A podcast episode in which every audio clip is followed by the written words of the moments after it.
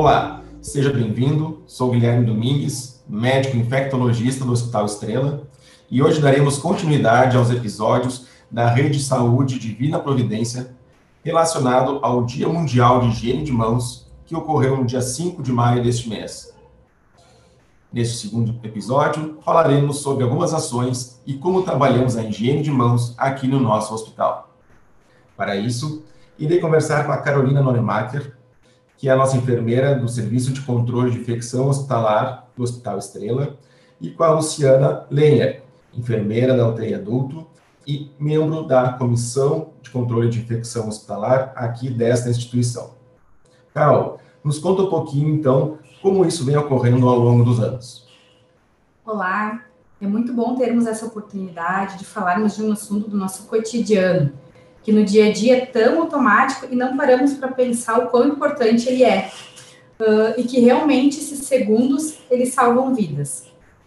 Então, uh, desde 2017, o controle de infecção promove ações de higienização das mãos aqui no Hospital Estrela, sempre no mês de maio.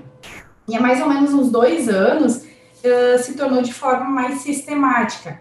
Uh, e começamos a elaborar indicadores mensais de higiene das mãos para verificar a eficácia dessas ações e a necessidade de novos treinamentos. Essas ações, elas ainda estão em fase de aprimoramento e desenvolvimento, e temos um apoio cada vez maior uh, da nossa direção para as ações propostas. Certo, Carol. Tá, e o que, que nós temos feito na prática? Bem, a gente começou pela revisão dos pontos de álcool e de água e sabão, né, de modo sistemático. É muito importante podermos oferecer o insumo adequado, no local adequado. Inclusive, durante a, agora a pandemia, foi, foram criados 10 leitos de UTI adulto. Nós já tínhamos 10 leitos e foram criados mais 10 leitos. Uh, e também criação de setores exclusivos para atender a Covid-19. Então, foi necessário bastante trabalho para remanejar e acrescentar os novos pontos.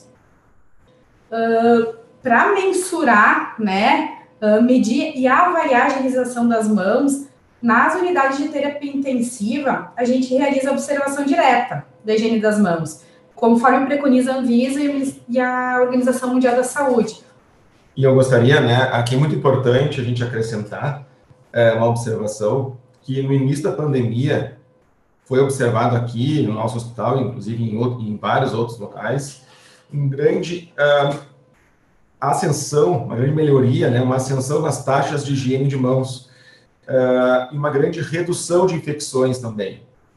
Uh, infelizmente, é, como os pacientes permanecem muito tempo internados, nem sempre conseguimos evitar uma co-infecção né, bacteriana indesejada mas foi muito importante essa comprovação que a aumento da taxa de higiene de mãos reduziu infecções.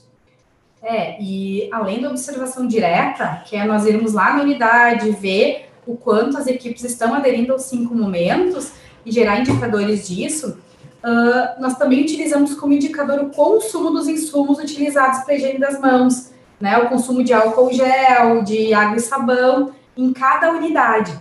E isso nos permite avaliar se a variação na ocupação das unidades ela acompanha o consumo dos insumos.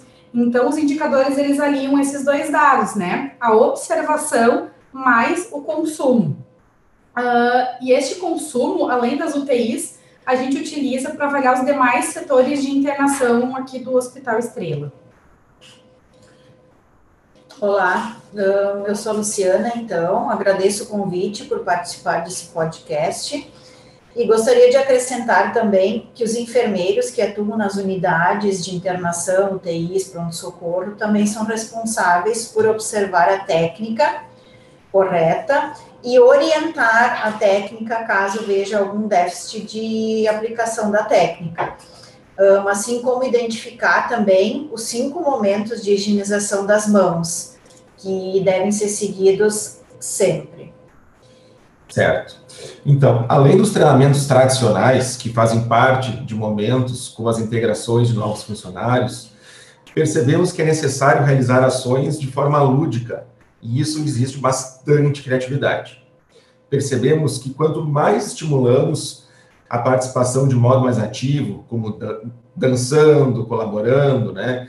mais as pessoas aderem à prática e à técnica correta.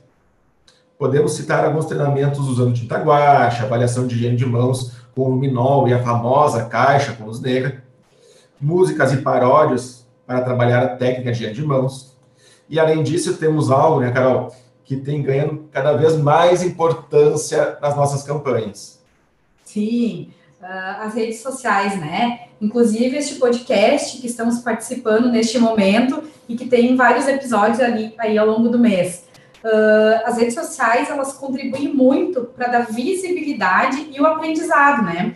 Pois uh, quando elas chegam nos funcionários, elas chegam em vários momentos do dia e eles compartilham nas suas redes sociais e isso acaba por disseminar o tema da higiene das mãos para além das paredes dos hospitais. Uh, pois a gente entende que a higiene das mãos também é uma ação de saúde pública e deve estar no histórico de todos. Então, conforme as pessoas vão compartilhando, né, as ações que elas realizaram aqui dentro da instituição, uh, alcançam o público fora do ambiente hospitalar e estimula né, essa prática, então, na população em geral. É, e levando isso em consideração também, um, dentro do hospital não tanto, mas principalmente fora, um, as pessoas costumam um, esquecer que as mãos fazem parte do corpo e que elas são a parte que mais tem contato com objetos e pessoa, entre pessoas, né, de uma pessoa para outra. Então, esses contatos podem levar micro-organismos para os olhos, boca e gerar infecções sérias.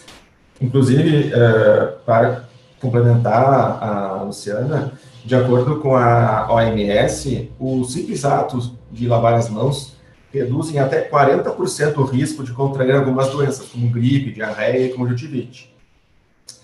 Luciana, gostaria de ouvir de ti, sendo uma enfermeira de um setor né, tão complexo como a unidade de tratamento intensivo, como tu enxergas essas campanhas que têm sido modificadas, inovadas todos os anos? Como enfermeira dessa unidade, coordenadora dessa unidade extra né, da COVID, da de UTI, verificas alguma mudança nos funcionários, nas campanhas? Tu percebe essa, as campanhas ah, de alguma maneira influenciando os colabor nossos colaboradores, nossos, nossos funcionários? Sim.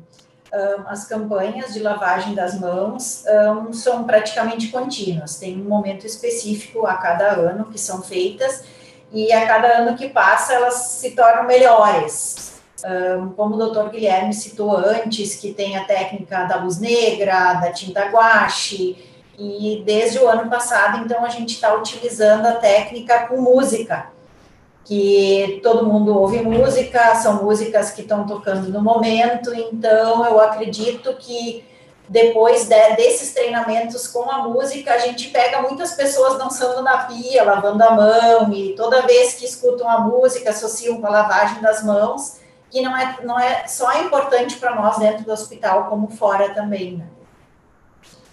Então, obrigado pela participação, a Carolina e a Luciana. E em breve voltaremos com os colegas dos demais serviços de controle de infecção hospitalar da Rede Saúde Divina Providência, falando sobre a higiene de mãos.